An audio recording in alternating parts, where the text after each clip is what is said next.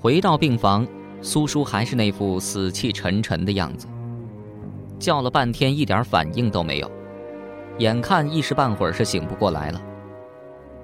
苏雅心里非常郁闷，无处发泄，索性跑到家里，把那些值钱的书画花瓶、席卷一空，直接送到当铺换了现金。手上有钱，胆子也粗了许多，给苏叔办完入院手续，准备了一些红包。凡是跟苏叔有关的医护人员，见人一个。医院对这种事情也是司空见惯了，人多的时候还扭扭捏捏。私下时都是心照不宣，相视一笑。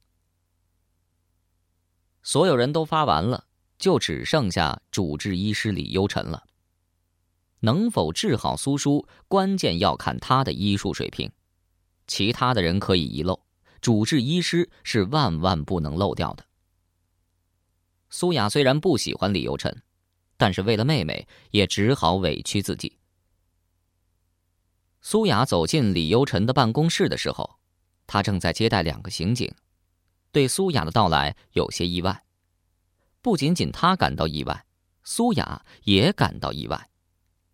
这两个刑警他全认得，一个是南江市刑警队队长肖强，一个是女刑警队员冯静。前些日子医学院发生的连环谋杀案就是他们负责的。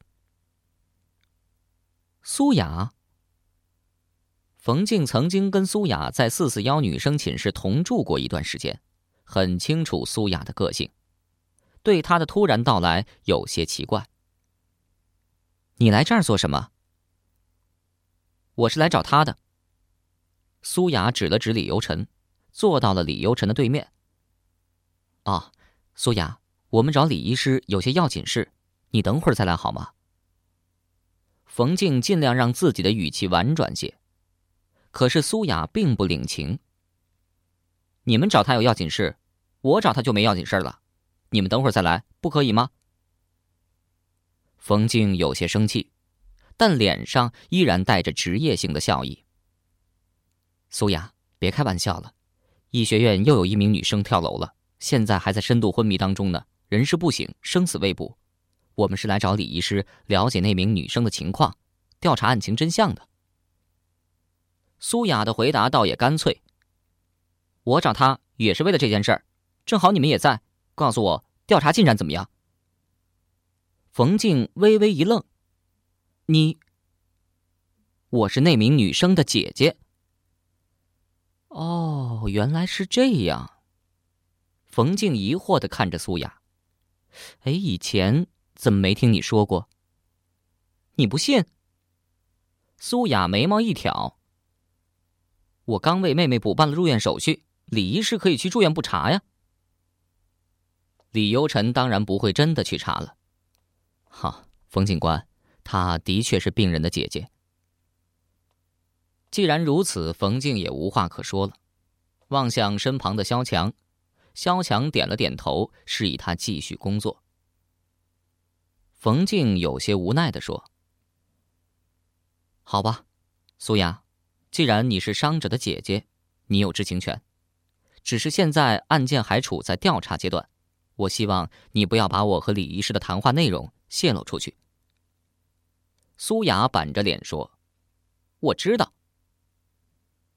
冯静接着问李游晨：“李医师，其实我们这次来找你。”不单是了解受害者的伤情，我们知道，你不仅是全省有名的脑科专家，也是全省有名的精神病专家。我手上有一本受害者写的日记，拿给你来看看。我妹妹的日记，给我。苏雅腾的一下从椅子上站起来，冯静毫不留情的拒绝了苏雅的请求。抱歉，这本日记现在还不能给你，它是我们警方的重要证物。只能等案件调查完之后再给你。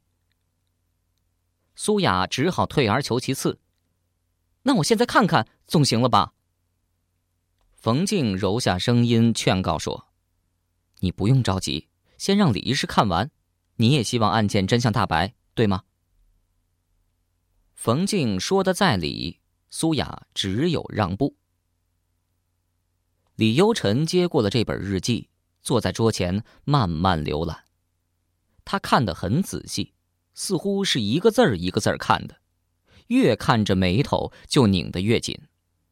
一本薄薄的日记本，他足足看了有一个小时。看完之后，李优臣两眼一闭，靠在椅子上，若有所思。又过了十多分钟，李优臣这才睁开眼，叹息着说：“，你们的猜测没有错，他的确有严重的精神疾病，而且还不止一种。”从他日记的内容初步诊断，他应该患有强烈的精神类抑郁症和被迫害妄想症。自己的妹妹竟然是个精神病患者，苏雅抢过日记翻看，果然在妹妹的日记当中，多半是记了些奇怪莫名的事情和现象，记叙十分有条理，可是所记叙的事情却难以置信。尤其是事发前一晚，一会儿是什么恐怖铃声，一会儿是什么鬼上身，一会儿还有鬼压床，乱七八糟的，都不知道哪些是噩梦，哪些是幻觉。李医师，你的意思，我妹妹有严重的精神疾病，所以才会在病情发作时自己从寝室里跳下去？应该是的，这从病人的伤情可以看出来。如果他是被人刻意谋害推下去，应该是头朝下脚朝上，撞到水泥路面上，当场就会死亡。现在病人的双脚都有骨折现象，很可能是脚先着地，但在惯性力量下立足不稳摔倒在地，头部受到撞击而受伤的。苏雅又转过脸去问冯静：“我妹妹摔下楼时，寝室的其他女生呢？她们在不在现场？”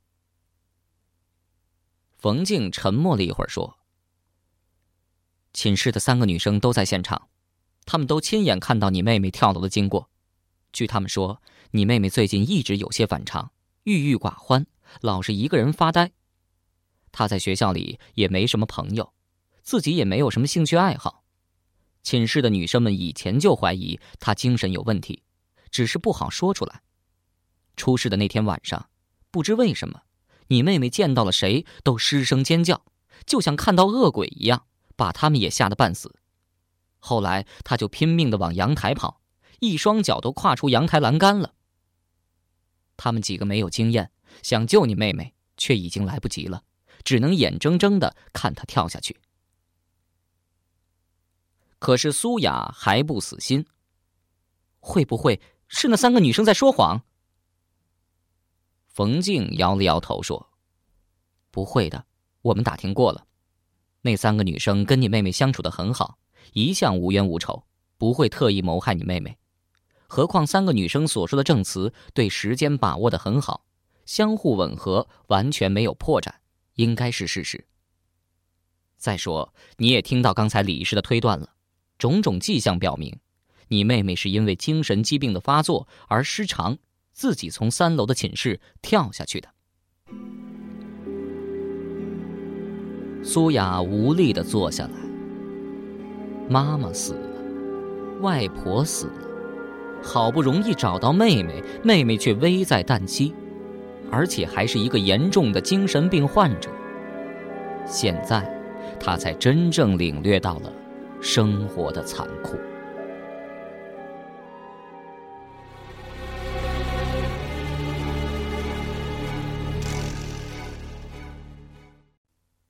从李优臣的办公室出来，苏雅一头钻进了妹妹的监护病房，整个一下午都没有出来。他就这样一直坐在妹妹身边，凝视着妹妹那张被白绷带缠满的脸，尽情倾诉这些年来的重重心事。这个时候的苏雅无限柔情，楚楚可怜，仿佛一个被人离弃的痴心红颜。哪儿还有半点骄傲和冷漠的影子？时间一秒一秒的过去，太阳的角度慢慢的倾斜，终于转成了血红色，悄无声息的沉落了。监护病房里越来越暗淡，只有监护仪的屏幕还在闪烁着明暗不定的光线。夜色来临了，医院里很安静，偶尔传来走廊里沉重的脚步声和病人的咳嗽声。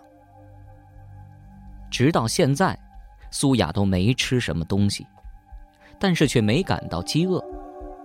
她只是希望自己的倾诉能够起作用，唤醒苏叔的意识。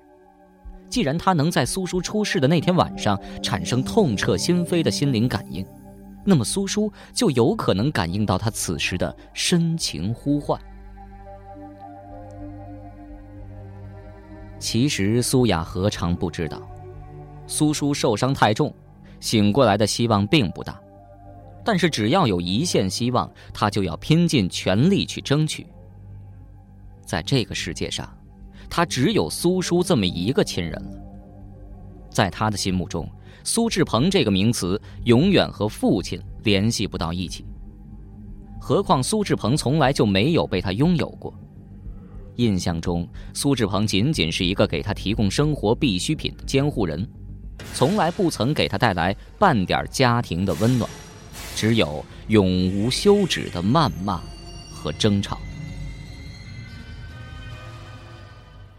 夜色渐深，苏雅说累了，停止了漫无边际的倾诉，擦去了脸上的泪水，仰面向天，深深的呼吸了几下。泪水流的太多，嘴里全是一股酸涩味儿。眼睛也有些肿胀，弯下腰，低下头，凑近了观察。苏叔还是那副老样子，死气沉沉，一动也不动。无论苏雅怎么呼叫、拍打，都没有一点反应。苏雅的心寒了半截，软软的坐回床头，呆呆的凝视着病床上的苏叔，心里空荡荡的。从受伤到现在，苏叔已经昏迷了二十多个小时。昏迷的时间越长，苏叔变成植物人的可能性也就越大。如果真变成植物人的话，那和死人就没什么区别了。到那个时候，再想把他治好，那就只剩下理论的可能。苏雅的思绪漫无边际的飘飞，就好像是断了线的风筝。一会儿想到自己陪着植物人的妹妹凄苦一生，白发苍苍；一会儿想到自己和母亲、妹妹在另一个未知的世界里重逢，欢呼雀跃；一会儿又想到自己的尸体焚烧成灰烬，融入土壤中，渐渐腐朽，永无知觉。就在苏雅胡思乱想的时候，病房里突然响起了一阵铃声。铃声很微弱，就好像病入膏肓的老人，断断续续，有气无力。苏雅猛然被铃声惊醒，伸手翻出自己的手机，黑色的三星手机静静地躺在自己手心里，并没有发出声响。不是自己的，那又是谁的？苏雅循着声音在病房里寻找，很快她就找到了铃声的来源。这铃声是从床头柜的抽屉里发出来的，那是苏叔的手机，粉红色的诺基亚。不知道是由于隔着抽屉的原因，还是手机本身存在质量问题，铃声显得有些怪异。一首似水柔情的香水有毒，变得时断时续。忽高忽低，没有一点音乐的美妙，根本就是刺耳的噪音。苏雅看着抽屉里的手机，突然间有种奇怪的感觉。这个手机似乎是某种不祥的凶器。苏叔身遭厄运，就是因为这个手机。苏雅也不知道为什么会有这种感觉，似乎只是女人的直觉。根本就没有充分的理由，但是他为什么会有这种胆战心惊的直觉呢？是因为妹妹的日记吗？出事儿的前一晚，妹妹在日记里说，她接听到一个奇怪的陌生电话，里面发出的铃声有着某种无法抵御的邪恶魔力，差点让她魂飞魄散。也不知道是一直有人在拨打，还是其他的什么原因，这铃声竟然一直没停。苏雅忍耐了很久，终于还是拿起了苏叔的手机，掀开翻盖，看了一眼来电显示。这是一个陌生的号码，号码是幺三八，后面是七幺七二四。用南疆话谐音来读，这是一个不吉利的号码。没想到竟然还会有人用。按下接听键，放到耳边，手机里传来一阵急促的脚步声和呼呼的喘气声，似乎是一个女孩在奔跑。喂。苏雅叫了一句，没有人说话。急促的脚步声停滞了一下，似乎女孩跟谁撞到了，发出一声惊呼：“小妖！”声音里充满了惊愕和恐惧，仿佛遇到极可怕的事情般。然后手机里传来一阵古怪的笑声，凄厉凶恶，简直不是人类所能发出的声音，更像是某种猛禽的叫声。在这样寂静的深夜，突然听到这么可怕的怪笑。即使明知道是从手机里发出来的，苏雅还是感到心头一震，寒意彻骨。脚步声再次响起，越发急促了，似乎还撞到了桌椅，听得出女孩已经慌不择路了。然后又是一个急刹车，脚步声再次停下，女孩颤着声音说。星星、沈佳悦和小妖他们两个，声音戛然而止。显然，那个女孩又见到什么不平常的事情，踉踉跄跄又开始跑了起来。没跑几步，又停下来了，喘着粗气大叫：“不要过来！不要过来！”直到现在，苏雅才反应过来，这个手机里的女孩就是她的妹妹苏舒。她记起来了。妹妹的日记中提到了她寝室的同学小妖、星星、沈佳悦，不正是这三个人吗？这是怎么回事？难道手机里传出来的是当时苏叔出事那晚的录音？苏雅的心一下被揪住了，大气儿都不敢出。手机中的苏叔还在带着哭腔尖叫：“不要过来！”可回答他的还是古怪的夜宵的笑声，而且是三个古怪的夜宵笑声重叠在一起，让人听得毛骨悚然，心里直打哆嗦。显然，苏叔的尖叫并没有取得效果，怪笑声越来越大，似乎三个人在一步步的逼近苏叔。紧接着，手机里发出一声凄厉的惨叫，啊的一声。那是苏叔摔下楼的叫声，经久不息，一直在苏雅的耳边回响。最后，手机的声音渐渐消失了，病房里又恢复成令人窒息的死寂。粉红色的诺基亚悠悠的闪着荧光，荧光中苏雅的整张脸都被吓成了惨白色。这究竟是怎么回事儿？手机里不再有声音了，通话也停止了，似乎打电话的人挂机了。苏雅颤抖着手指翻着已接来电，却没有找到刚才接听的那个电话号码。最早的接听记录是上午的，那是苏雅的手机号。可刚才那个电话号码怎么不见了？怎么可能呢？电话号码怎么会凭空消失呢？苏雅头皮发麻，全身凉气直冒，就仿佛掉入了冰窖中一般，浑身战栗不止。他想到一件可怕的事情：也许刚才那个电话不是这个世界的人打进来的，而是另外一个世界的鬼魂打进来的。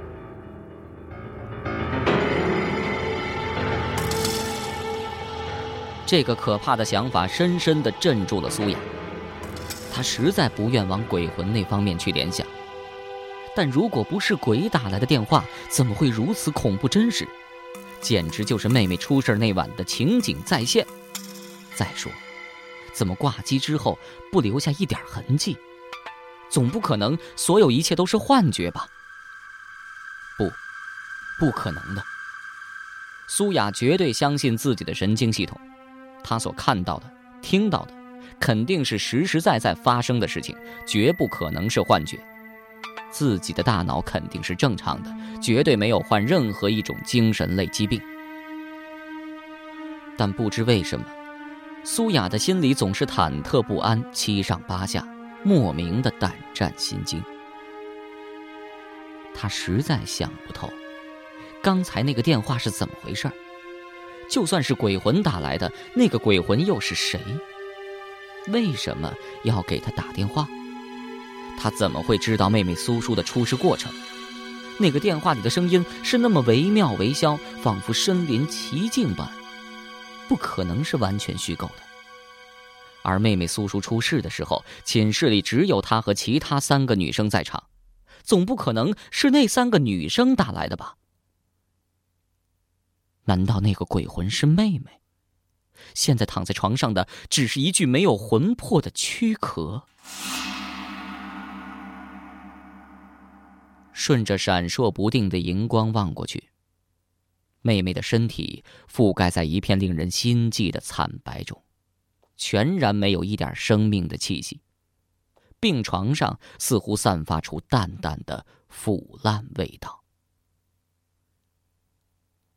苏雅紧紧的握住妹妹的手，声泪俱下：“妹妹，妹妹。”这时候。门被无声无息的推开了，一个瘦长的人影随着门外的月色轻轻飘入。